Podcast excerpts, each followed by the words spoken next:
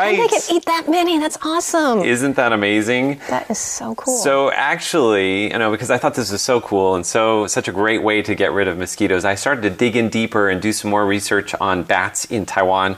I found some fascinating statistics and some very cute pictures. Are you ready? yeah. All right. So first of all, Taiwan has 80 different types of land mammals. 80 Okay. different types of land mammals. Of those 80 types of land mammals, how many of those species are species of bat? 20. 20. Okay. No, I think that's too many. 10. 10? Yeah. Are you sure? I love this. Okay, that's it. Okay, 10. So have a look at the answer. Oh, I was closer the first time. Five. So actually, Not many. that's almost Man. half of all of the land mammals.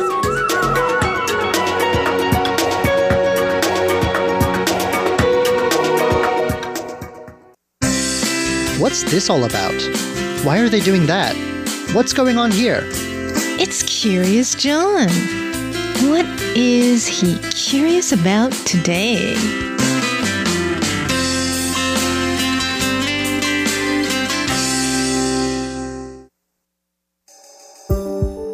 The town of Puli, in Taiwan's central heart, is Taiwan's old brewing capital, a place with rice wine so good it was once literally deemed fit for royalty. For nearly a century, the town's brewery reigned unchallenged as part of a government monopoly system, slaking Taiwan's thirst and providing alcohol for occasions big and small island wide. Recent years have thrown just about every disaster they could at Puli's brewery. Wild shifts in taste, the arrival of fierce competition, and to top things off, a catastrophic earthquake. And yet, even in today's Taiwan, Puli still stands for brewing.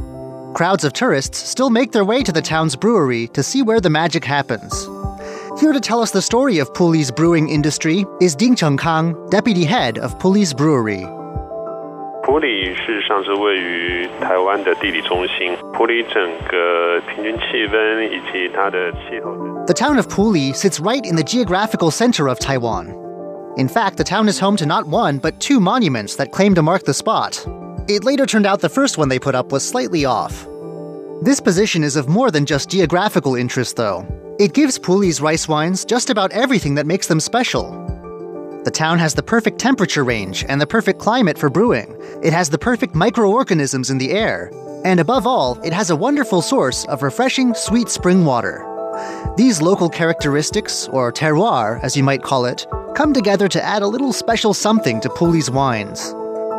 普里酒厂创始于民国六年，哈，它原本是民间成立的。 all of this was discovered around 100 years ago by Japanese entrepreneurs, early in Taiwan's period as a Japanese colony. The Puli Brewery itself was set up in 1917 and later taken over by the Japanese colonial authorities as part of a government monopoly on alcohol. Mr. Ding says that in the early years, Japanese style sake was a focus.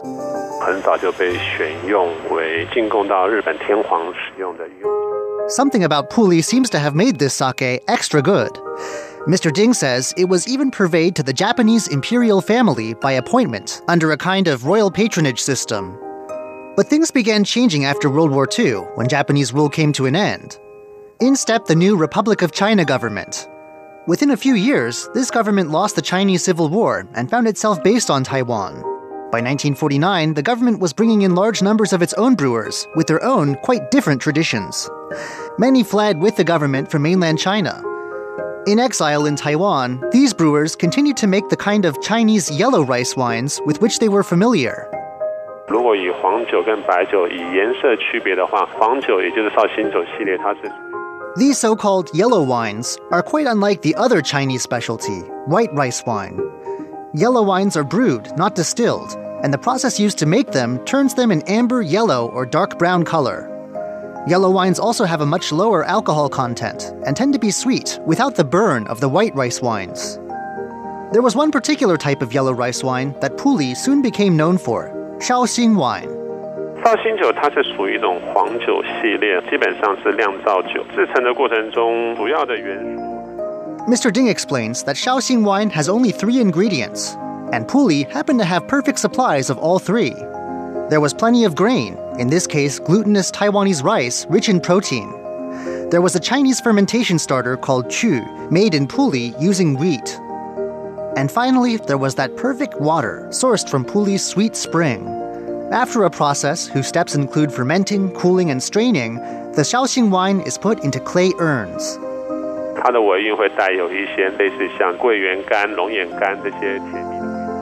Again, Puli's special characteristics came together to create a special product.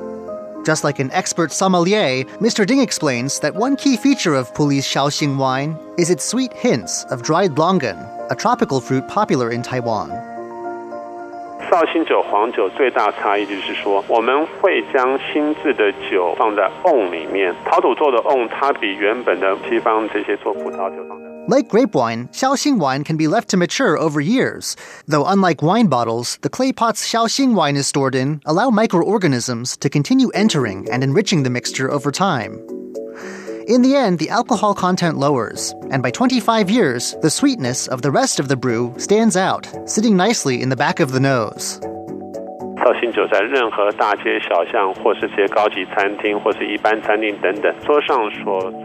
In the post-war years, the popularity of Puli's Shaoxing wine reached through every level of society. Puli Shaoxing wine featured at state banquets, and with the new government adopting its own alcohol monopoly, ordinary people were drinking it up too. Mr. Ding says Puli Shaoxing wine showed up at pretty much any celebration and was served in pretty much any restaurant from the 1950s all the way up towards the year 2000. There was always a line of cars outside the brewery, he says, waiting to carry Shaoxing wine across Taiwan.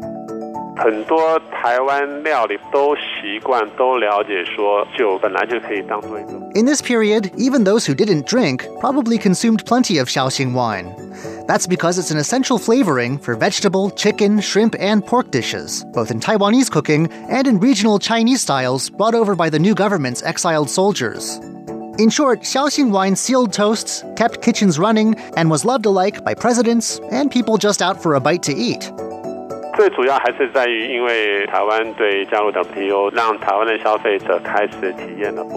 But then the alcohol monopoly ended. In the early 2000s, Taiwan joined the World Trade Organization. Import restrictions and duties fell, and an exciting new world of beers, wines, whiskeys, and other foreign drinks opened up to Taiwanese consumers. The market for Shaoxing wine collapsed. By this point, much of the Puli brewery itself had collapsed too.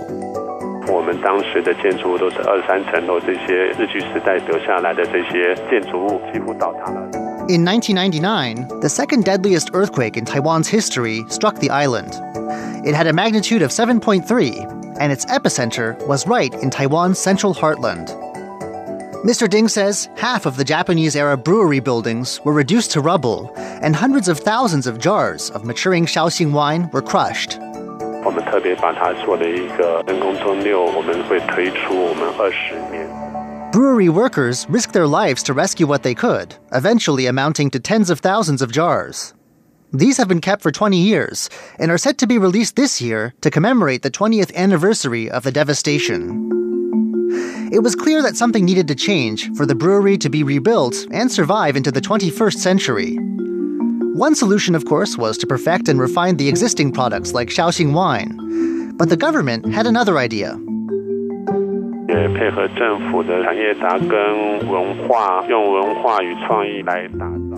The brewery transformed itself into a tourist attraction, one busloads of visitors still come to see every day. The buildings have been rebuilt, and inside are exhibits about the brewery's past and the process of making Shaoxing wine. But being Taiwanese themselves, the brewery's owners know that what most excites Taiwanese people is lining up for food, especially novelty food items. And so, the brewery has worked hard to invent new local specialties using Shaoxing wine as a main ingredient. 所以我们就开发一些副食产品，有酒蛋、香肠、米糕、冰棒、绍兴三色酒酿、绍兴肉干。It's worked. The breakthrough hit that has people lining up the longest is the Shaoxing wine egg, a variation of a Taiwanese favorite, hard boiled eggs soaked in tea. After soaking in Shaoxing wine, the taste of the eggs is mild and sweet. and if you don't mind the slight alcoholic tang, they're very nice. You can also find Shaoxing wine jerky, Shaoxing wine sausage, and Shaoxing wine popsicles. Thanks to new creations like these, the brewery is still in business. And new generations of customers are getting to discover the unique flavor that Puli was long famous for, and that only Puli's climate and landscape can produce. I'm Curious John, and I'll see you again next week.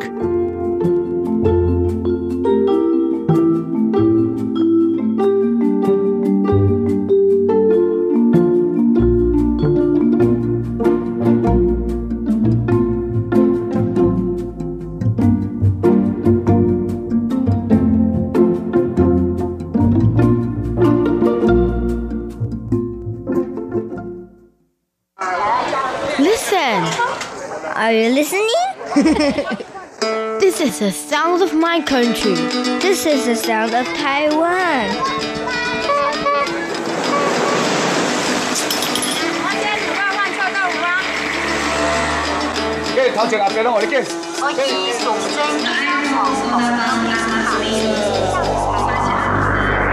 Taiwan, a small island with a whole world of sounds.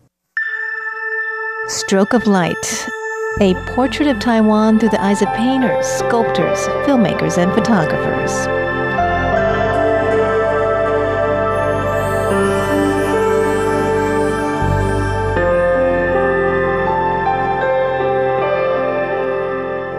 Hello, and welcome back to Stroke of Light. I'm Jake Chen. This week, we'll continue our conversation with Mr. Fu Rao, a Chinese painter who's currently living and working out of Dresden, Germany. Fu Rao's latest exhibition, called Infinite Race, is currently on view at the Guandu Museum of Fine Arts here in Taipei City.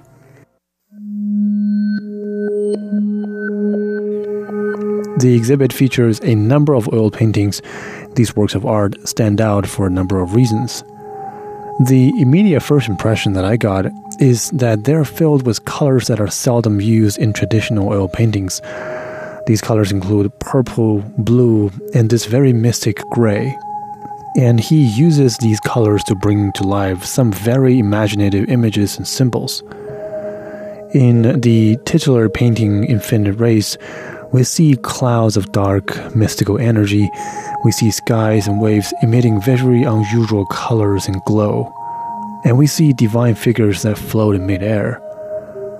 The fusion of fantasy elements and saturated colors is rare for oil paintings, which are, traditionally speaking, often reserved for subject matters that are more relatable, such as portraits and landscapes. Fu tells me that the inspiration for his latest series of work comes from an experience when his children spotted a comet flying across the sky. It was indeed a rare and very curious phenomenon for the children, but when it happened, Fu himself also felt a ray of energy that inspired him to make this series of paintings. What also interests me is him as an artist and as a person. Having grown up in China and later on received a formal art education in Germany, he's clearly developed a unique perspective on things. 我我早期的就是在求学那段，那个那那个阶段有创作过一一些三峡系列的一些。Fu says that he spent the first 20 years of his life growing up in China, and then the next 20 years in Europe. He says that he has spent a lot of time reading Western culture, history, and philosophy, and that he hopes he isn't considered just a Chinese artist, but a bit more than that. He wants to be an artist with international perspective. He says that during his first 10 years living and working in Europe, he at first tried to fit in the so called mainstream art scene. The motivation was simple. He was, by all measures, an outsider. He came from a different country, and before attending schools in Dresden, he had a different set of education, and his perspective on art and life in general was very much different and that identity make him an outsider to the mainstream. But after that period, Fu said he realizes that it's more important to simply show what he has and to allow the viewers of his art and his friends to see the influence of both Chinese and Western cultures. After all, these are the cultures that formed him as a person and shaped his perspective. And that perspective has yielded some very interesting art. A previous series of painting that he's made is called Chimerica. The word is a combination of China and America. The idea behind that series comes both from himself as a person with this hybrid cultural background, as well as a theory proposed by a sociologist. He said that under that theoretical framework, China and America, the two largest economy in the world, are much like partners and that they rely on one another for their well-being, but they also engage in scuffles and fights once in a while. Fu says that hearing that theory for the first time reminds him of a term in Germany called Chimera, which is a term that describes a kind of unique unicorn like being that is a fusion of a human being and an animal. It exists only in Greek mythology. So, with that very powerful idea and imagery in his head, he went on to create a series of paintings that contains Chimera the fusion creature in many environments. There is no clear boundaries and clear indications of what the environment is. They contain many imageries from different places and times, such as horse chariots from mid age America, as well as imagery from Germany, London, other parts of Europe, and China. So this lies at the core of Fu Rao, both as an artist and as a person. He's always trying to fuse different ideas, be it artistic and philosophical ideas, into his art. Now, this is indeed a very long subject matter, and in next week's episode, we'll continue our conversation with the artist and see how he is able to, in his unique ways, fuse and express the ideas in his art. Thank you for listening to Stroke of Light. I'm Jake Chen. Talk to you next week.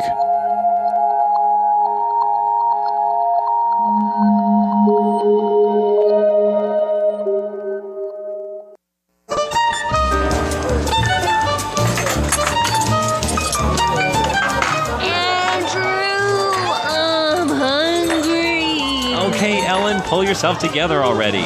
It's time to feast. Sit down at the table with Andrew Ryan and Ellen Chu on Feast Meets West. 欢迎光临，欢迎光临，欢迎光临，先生，请问你们几位？两位。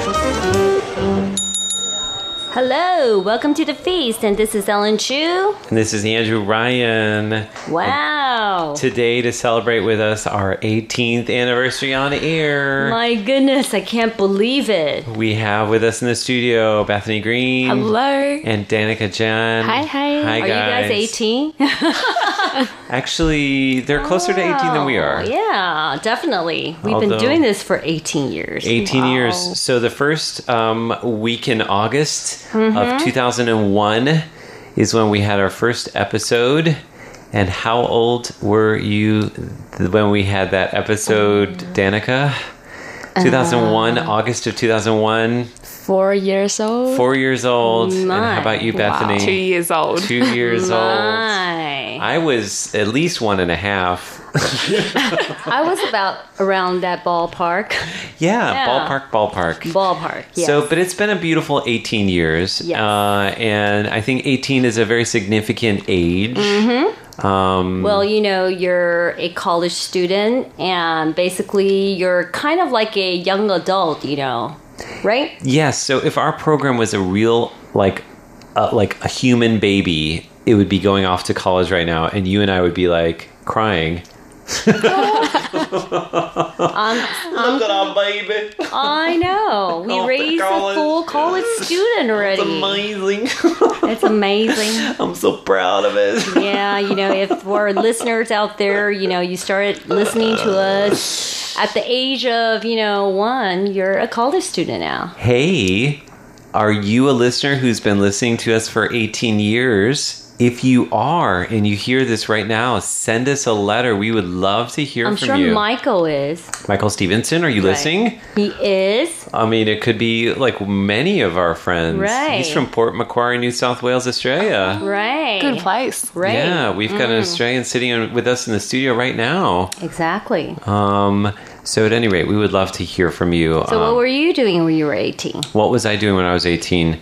I was about Going off to college. ready to graduate from college. Oh no, August. High school. I would have been in Singapore. My parents had just moved there. I would have been recovering from a bad case of mononucleosis. Oh. Wow. Which had me in bed for two months, Wow. essentially, and getting ready to go to Northwestern and study Okay. Journalism and feeling very bright eyed and excited about everything. How Hmm. about you? Where were you when you were 18, Ellen Chu? 18, well, same as you, getting ready to go to college, Berkeley. But that was a year also I entered a beauty pageant. Really? Mm-hmm. You were like Miss Chinatown USA, weren't you? No, I was Miss Asia, San Oh. Francisco. Miss Right, Asia. yeah. San- I have pictures of that. if you guys give me money, I'll show you. Oh, okay. After the show. Yep. She I had- don't even know why I signed up, you know. Ellen Chu had big hair. Big hair. Big hair. The Farrah Fawcett hair. Farrah Fawcett hair. Can you imagine? Well, you know, it was in, believe me. Did you give a speech about world peace and something along those uh, lines? Yeah, something like that. But no, I didn't say world peace because, you know, the thing is that people thought that I was like really into pageants and stuff. But it was my friend. She was the one that was like entering Miss Teen Chinatown, Miss Chinatown, USA, and everything. And she signed me up. And then how did she do in that pageant? And I won and she lost and she never spoke to me again. Are you serious? Yeah. Drama. Drama, right? 18 year old drama. 18 year old drama. So I had a really bad experience with beauty pageant. You know, first I saw that, you know, my best friend in high school actually just dropped me because, you know, I won the pageant and she didn't because she felt that, you know, you're just here and, you know, not really putting an effort. And I was commit. working my life. You know, Oh putting my my, life effort in this, and then she lost. Wow. Uh, you know, I think that what happens when you're 18 is really telling about like what you're like later on because you've you haven't done beauty stuff, but you you you've been around beauty, but you haven't done it competitively. No, no. And I don't want to do it competitively. And in the future, my child, I would not recommend them to do anything like competitively in a beauty passion. So, what's going to happen in our 18th anniversary program? Um, let's start off with a look at our Menu. menu and what we'll be doing today. Okay, checking on our first course, we'll tell you some fun facts and stories about the number 18. Plus, Plus, what do 18 year olds? Google in Taiwan? Oh my goodness. Wow. I think 18 year olds are Googling some very interesting things. All right. We're going to get Bethany and Danica also to weigh in on what things you can do when you're 18. And what did you Google Ooh. when you were 18? In our second course, I'm going to head into the Feast Meets West test kitchen and whip up uh, a treat for Ellen Chu. 18 of them to be exact. wow. Oh, Wow. aren't okay. you? Every year I do this for you. You do this, and amazingly, I do. especially on an anniversary, you know, he really, really makes something that's really special and memorable. Okay, powerful. And something sweet to butter her up. Right. For another 18 years. Right. Uh, also, in our third course, what we're going to be doing? We're going to be partying right here in our studio 6A. Okay, We'll be sampling those treats, yeah. better not let our security guard know. Oh, Okay. or, or our studio engineers, because we're not supposed to be eating or drinking in the studio. Oh my goodness. Mm. First, a song. This is by um, the best Mandarin male vocalist 2019 at the Golden Melody Awards. His name is Leo Wong. And he has a song about the number 18. It's called Wow. 长大十八岁, or growing up 18 years old. Okay, All right. fit to our topic, right? That's right. Back in a moment when the feast continues. One two one two，这是 Leo 王，呃来自 K A O，Yeah，这是八岁的你的歌。 孩子，恭喜你长大十八岁，你开始会当开欧都把膝盖乱射。有人不读书开始赚钱，开始不再每天都有人压着你要去上学。是时候，你爸妈应该能够 let you go，别赖在家里。从今以后，你故事自己决定。很多时候，大家的意见都不同，他们都说听他们的话准没错。我说孩子，你问问自己，你想要继续念书还是要学刺青？台湾大学里面没有刺青你未来是个刺青大师，干嘛念经济？喂，不同的人说不同的道理，要我听你的建议，我不如来听佛经。I'm so lucky, I'm on my way, getting closer to my dream. I wish you the same. Yeah，孩子，恭喜你长大十八岁。想要靠音乐吃饭，你可能得搬来台北。孩子，恭喜你长大十八岁。搬来台北的借口就说是要念大学。First course. Okay, so for the song that is talking about when you're 18, basically you can ride your, you know, motorcycle. You can. Yeah. It says that in the in the lyrics to that song we just listened to. Mm. And some people don't don't go to school. They don't, you know, go higher education, and they can start making money. It's saying here you actually want to be a tattoo artist, um, but it says Taiwan Dashi. There's no like Taiwan National Taiwan University. There's no tattoo. Um, what do you call it? She. Uh, yeah, major. Oh, d- yeah. Major. Department, right? I Can't say I'm surprised, but so it's just funny. It's all things It's like related if to you want to become a tattoo artist, why would you need to study economics? You know.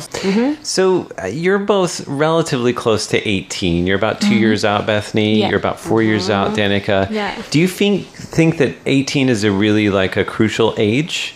I think so. So in Australia, once you're 18, you're getting pretty close to having your provisional license or your P plates, which means you can drive on your own. And that's a pretty big step. So you can apply for that learner's permit at 16, and then Mm. at 18, you could be driving on your own. Okay. That gives you a lot of freedom. And you're also looking at what is that next step you're going to take in life. You are you going to go to university? Are you going to take a gap year? Mhm. Are you going to go to TAFE or start working straight away? It's What is TAFE? Oh, TAFE is uh, vocational college. Ah, okay. So where you learn a skill, plumbing, um, Mhm. hairdressing, that sort of thing. So it's a really pivotal decision point, I think. Mm.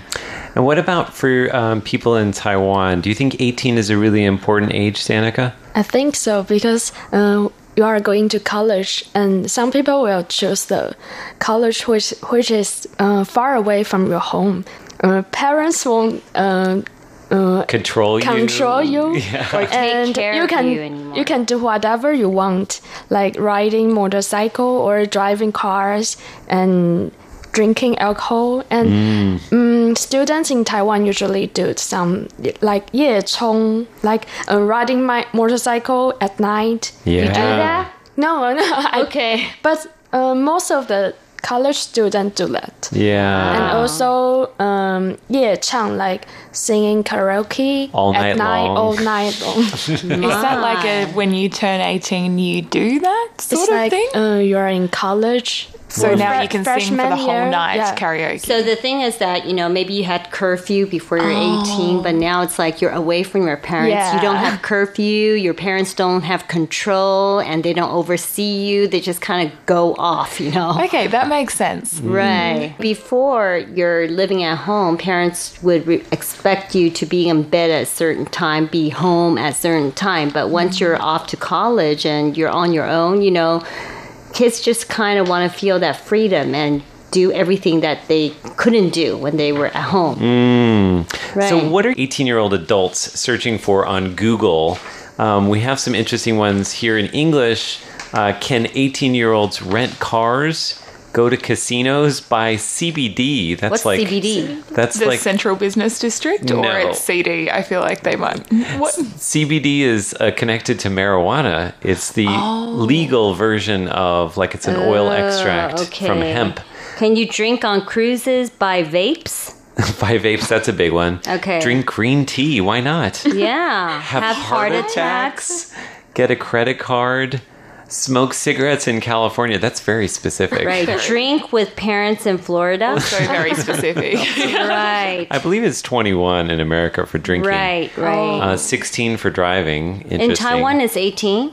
18 Yeah, is it 18. Taiwan for drinking is 18? Yeah. What about driving and voting and things like that? Voting is oh, in 2017, Uh-huh. uh, you can vote when you turn 18. Okay, so but it's also before 18. that, you you cannot you cannot vote. Uh, you have to be like 20. 20, yeah. Yeah. So in Taiwan, you can vote, you can drive, and you can drink at 18. Yeah. Okay. Well, you're basically an adult. Basically an adult. What about in Australia? You can enroll to vote as early as 16, Mhm. but you have to be voting by 18 because it's compulsory voting. So Oh, that's you receive a fine. In fact, I received a fine here in Taiwan because I hadn't signed up to be an overseas voter in time, but that was all sorted out. They said, oh, you've got proof of being overseas, so it's all Uh-huh. good. But it was 32 Australian dollars for not voting in the election. Wow. Yeah, definitely. It's really interesting. Fascinating. Wow. Well, uh, what are people searching for on Google about 18 year olds in Taiwan? We have Can you buy a scooter? Right. And can you have a credit card? Uh, can you open up a bank account? Right. Can you buy a car? Can you vote? Can you have your own phone number? I think so. Can, you, rent, a house? That's so interesting. So it's, it's interesting to see what people from different countries um, Mhm. are interested in doing once they're 18. Wow. So 18 is actually a fascinating number. We have some fun facts for you. 18 is a composite number. It could be divided by 2, 3, 6, and 9. Okay. Okay. Three of these divisors, 3, 6, 9, add up to 18, which means 18 is considered a semi perfect number. Semi perfect Okay. number. The Hebrew word for life or chai has a numerical value of 18. So, consequently, the custom has arisen in Jewish circles to give donations and monetary gifts in Mm. multiples of 18. Well, in Chinese tradition, 18 18 is considered a lucky number due to its similarity with 18 which is Ah. definitely get rich or to get rich for sure. But in the Chinese mythos, hell has 18 levels. has 18 levels. Have you heard of this? Yeah. 18层地狱. Yeah. It's Buddhism. It's Yeah. Buddhism. That's why in Korea, too. And different terrible things happen on each level, It's right? like if you tell a lie, one level is that they pull your tongue out, and then you know you need to go across, you know, certain river, and you encounter. Have you ever like treated your friends and family bad? Then you get punished. You know, there's 18 different levels. Actually, there's I think there's a theme park in Taiwan, in southern Taiwan, where you can Right. walk through the different levels. And if you've been wasting food, you have to eat up whatever you wasted in life before Oh you can go to the next level. In Australian rules football, except for AFL women's, each team has 18 players on the field during play. And for AFL women's, it's 16. 16. Oh. Mm. Alrighty, so we're gonna actually in just a moment go into the Feast Meets West kitchen, or actually, I'm gonna go into the Feast Meets West okay, kitchen put on your apron. and make 18 of something for y'all. Y'all ready for Okay. that? Yes, definitely. So we're gonna go into a song while we wait for him to whip up something. It's 姑娘十八一朵花. So we describe, you know, a girl matured and you know flourishing. It's the number 18. Alrighty. All right. This is actually a traditional song, and this is a version by Feng Fei Fei. Yes. Much more to come when the feast continues.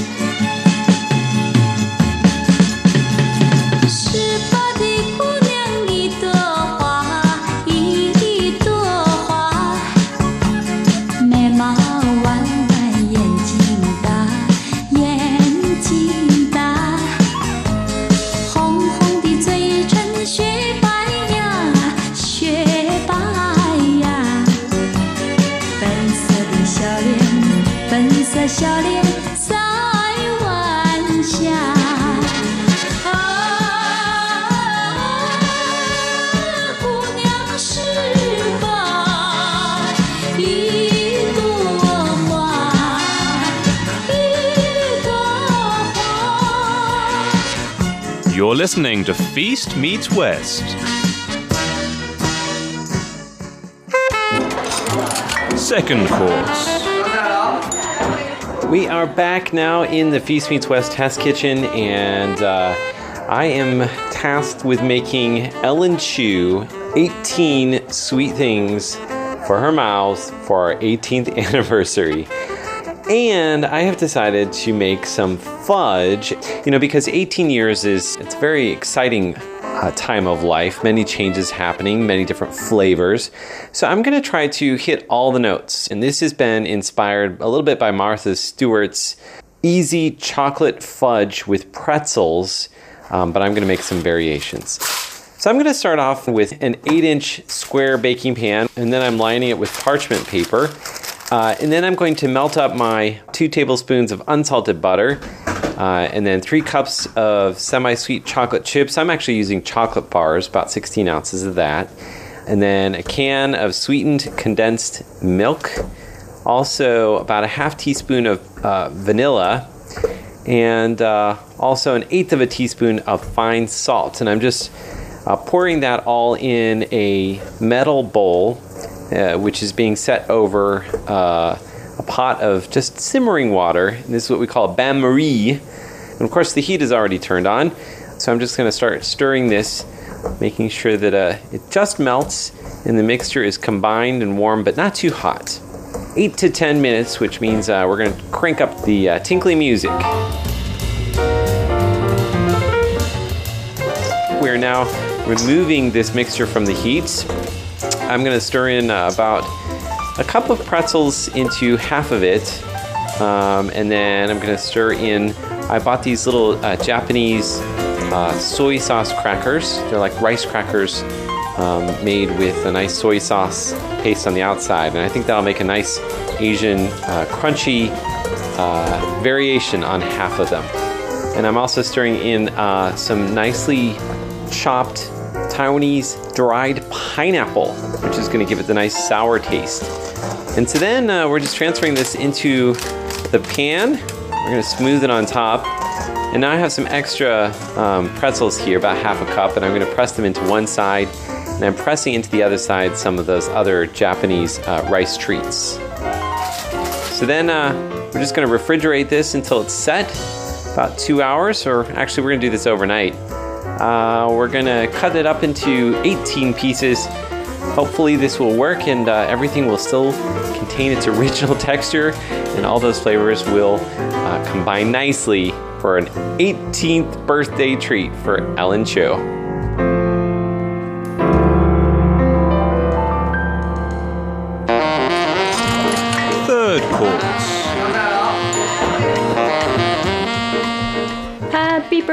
Birthday to us. Okay, so it's 18, right? 18, and we have here 18 little pieces of fudge Ellen Chu. And Let me explain there's a difference. So one of them has um, pretzels Mhm. and a mystery ingredient.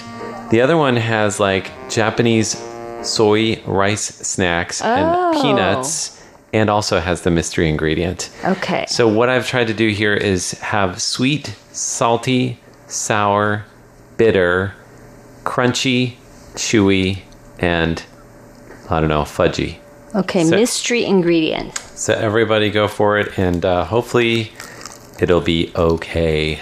I haven't tried them myself, and Bethany looks either shocked or or no, she they're knows what good. they're I was concerned about your. Hmm, hopefully, they'll be with a mystery ingredient. Is there like a tangerine thing in there? Mm. Mhm. Very close, Ellen Chu. Mm. It's not tangerine, but it's definitely a Taiwanese fruit. Jingju. It's no? not kumquats. It's actually really like faint. The flavor is not too strong. Uh huh.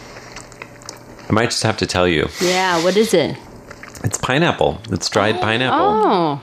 Mm. Mm-hmm. Gives it a little bit of a sour taste. Yeah. Next time I'm going to put twice as much in. I think so. Mhm. Do you guys get the different flavors? The sweet, bitter, Mm. salty, sour? So what's the mystery one in the Japanese cracker? It's also pineapple. okay. it's just a mystery one. It's really nice. Is it okay? Mm, it has a so good little taint of sour taste in the back, so this the sour covers the sweetness. Are you saying it's tainted? It's tainted, right? I like it because you know recording with Andrew Mm. for the past 18 years has been, you know, very flavorful. And it's kind of like it it contains sweetness, Mhm. sourness, bitterness, What? and saltiness. Are you saying I'm salty, Ellen No, Chu? the bitterness is Oh my like, you know, sometimes we have to be recording on a separate, you know, continent, right? That's right. That's so bitter. I was so sad It was sad that and I was bitter. so far away. Yeah, so he did was in the China, and that we had to record over the phone, phone. right? Oh, so hard, so long. Right, and Oh, the oh, so sourness is what? Sourness is um, what is the sourness, Ellen Chu? I'm curious to see what you're gonna say. The sourness, I would have to say, is you know we make fun of each other sometimes. Oh, you know? very swan. Yes, we okay. swan each other in a way. we sour each other. yeah. So how you say like you make fun of somebody in Chinese? yeah. Exactly. You know, it's the hair joke all the time. She's always and I'm talking always- about my beautiful I'm- hairs. Exactly, your beautiful Yeah. locks. my beautiful curly locks. yes. See? Um. So Do you what's feel the, the sour now? and the salty would definitely be involved with that as well, getting all salty on me. Exactly. How about the sweet Ellen? I well, want to hear you talk sweetness about is like that. you know eighty percent of the time, right? eighty percent only. Eighty percent. Well, we have the twenty percent with the other flavors, Oh, right? right, right. So the Mhm. sweetness is that you know we've been not only you know sharing a lot of like life experience Mhm. and you know uh, and stories on air, but you know behind the mics, behind you know the Mm. recordings, we have been really good friends. We have been very good friends. Right, friends. like sisters The and good- brothers. the good times, the, good bad times. Right. I'll be on you. Okay, nobody wants to hear me sing. Uh huh. Um, but I, I, I concur with everything that Ellen Chu just said. exactly. Um, yeah, I have nothing to add except like here's to 18 more years. Right. And I still remember the day that, you know, we were walking on stage to do the mm. Golden Bells Award. Yeah. And you were so nervous, I remember? was nervous. and I was just like, chill, chill. Ellen Chu is presenting the award for Best Variety Show and Best Variety he Show was so Host. nervous, you know. and she actually was on stage already, and I was just sitting there in the audience um, with a million dollar US dollar watch on my wrist, Uh huh. sponsored by a very large watch company. Right? So that's why I was nervous because I was afraid somebody was going to kidnap me. Oh, you were nervous because of the watch? It was literally a you- million US dollars. I'm not joking. That is not an exaggeration. That is the exact price. Right. And you're not worried about winning or not? Not at all. yeah, right. I was a little nervous when you gave out the first award and it wasn't for us. I was like, oh, maybe we don't have a shot. No. But I, fortunately, you walked. Did you ha- did you know we were going to win no, I didn't know we were going to win, but I'm confident that we will win. something? The host. Right, the Award. host. Wow, Yeah. wow, wow. That chemistry, Ellen Chu. Because, you know, I don't think anybody has the chemistry we have. The chemistry of our hosting is much better than the chemistry that went into these fudge brownies thingies. You know, it's just that in, in the entertainment business, I never really saw or felt a true chemistry between the host of co host. I'm gonna cry. You're going to cry? Is that sweet? That's- yeah. She doesn't usually say You know, nice things like that. everybody really have to act out the chemistry, but we don't. We don't really have a set up script. You know, we can say anything we want, and it sounds okay. okay. Wait.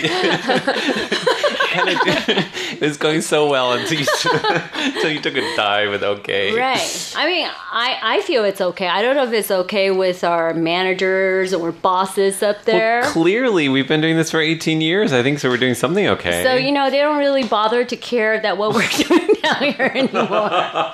they don't, you know, really Hmm. bother to care that we're eating in here Don't, not so loud, Ellen Chu. Don't tell them we're eating in the studio. or cooking in here. oh, I, have never. We've never cooked. Oh, we have cooked in here. We did. Oh. We boiled something in here, No, okay? we used a toaster in here once. right. Not not okay. But, you know, we did well. we didn't burn anything down. We didn't burn the radio station down. I, I think this is like this is the perfect like analogy for our our working together. Right. Is like we haven't burned anything down yet.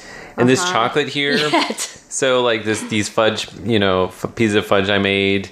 Little secret, the chocolate split while I was making it, but you know, you can't tell, can you? No. Tastes great. Tastes great, and I didn't burn it. So like that's that is that's what it's about. Right. Chemistry Exactly. Chemistry. The right chemistry, right? and a little bit of physics. So we'll Mostly see chemistry. how the chemistry will lead us for the next 18 years. Oh goodness. Yeah, we're not going to only lose hair, but teeth. and we're going to do this show until we can't eat anymore, okay? You guys heard that right? She got one. she got one. It's not that old yet. We're just going to do Feast Meets West all the way till we have no teeth to bite, okay? How okay? old is Ellen Chu going to be when 18 years Hey. from now? You know, I'm going to still be eating with false teeth. So, I- you know, you know, false teeth. 18 years from now for Ellen Chu might not be so far off. Right, but you know, the thing is that, you know, losing our taste bud because of old age is something that we will be afraid of, okay? But we will continue to talk on air about food. The analogies that we're spinning here are just so perfect for this show. Yeah. I think we, we actually just in that last three minutes went from sweet to salty to, To sour, sour. to bitter. Yeah, you know, this is this is our show. It's full of chemistry and excitement, okay? Totally on brand. Yeah. I think we should leave our addresses You right know- now. This is why we won the award. You know, everybody, you know, cares about little details and acts out everything to be perfect. You know, we just be ourselves, Yes, right? it's all about being yourself. Being yourself and, And- true to yourself and true to our listeners, okay? And- they feel they're related to us. And giving the addresses. Okay. I don't care if you guys write to me or not, okay? Wait, what? but I'm just Bitter's reading coming. out this Bitter. box to you, okay? P.O. Box 123 dash 199 Taipei, Taiwan. You know, I don't care if I remember it right or not. I need to read this out to you, but you know, Yes. this is the sour part. Email out- address Ellen Chu, please. Right, you know, it's never under my name, it's under A N D R O at rti.org.tw. I don't know why. I've been doing this for 18 years and still Andrew. Next Saturday on the feast, Okay? Join us for a look at what some people are calling the Louis Vuitton of popsicles. Okay. Mmm. We'll see, okay? You better bring something at the Louis Vuitton level. Oh, okay? I just bumped your microphone. I think I was telling you to stop it was talking. like a bouton. I think we should uh, go into our last song here. And our final song relating to 18. Yes. Okay, so you're kind of like a uh, decathlon. Like, you know, you're able to do a lot of like different 18 different types of Skills, sport. okay. Except this is in martial arts. Shibaban Wu Yi. Yi. So 18 different kinds of martial arts. This is by Wang Li Hong. Li Hong. Wang. For Feast Meets West, I'm Andrew Ryan. And this is Ellen Chu. And thank you so much to uh, Danica and Bethany for joining us. Right. Uh, and I hope that you'll be back for more programs. Uh, and coming join weeks. us on the next 18 year celebration. Thank you very much. All right. Take Thank care, guys. you. Bye-bye. Bye.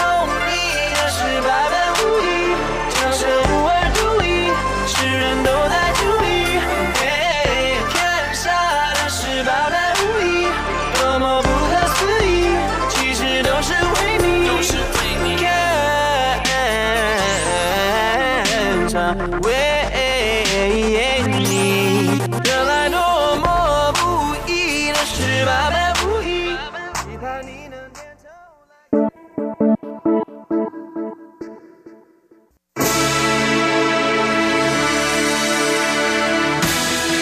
You for listening to Radio Taiwan International, broadcasting from Taipei, Taiwan. Check out our website at english.rti.org.tw. Again, that's english.rti.org.tw for the latest news and features from Taiwan. You can also listen to our programs and watch videos as well. Our 60 minute English language program can also be heard every day at the following times and frequencies. In southern China and South Asia from 1600 to 1700 UTC on 6180 kilohertz. Again, that's in southern China and South Asia from 1600 to 1700 UTC on 6180 kilohertz. And in Southeast Asia from 0300 to 0400 UTC on 15320 kilohertz. Again, that's in Southeast Asia from 0300 to 0400 UTC on 15320 kilohertz. We'd love to hear from you. Please send your comments to P.O. Box 123 199, Taipei, Taiwan. Again, that's P.O. Box 123 199, Taipei, Taiwan. Or send an email to rti at rti.org.tw. Again, that's rti at rti.org.tw. Also, visit us on Facebook. The address is fb.me forward slash Radio Taiwan International. Once again, on Facebook, we're located at fb.me forward slash Radio Taiwan International for videos, photos, and news of interest from Taiwan.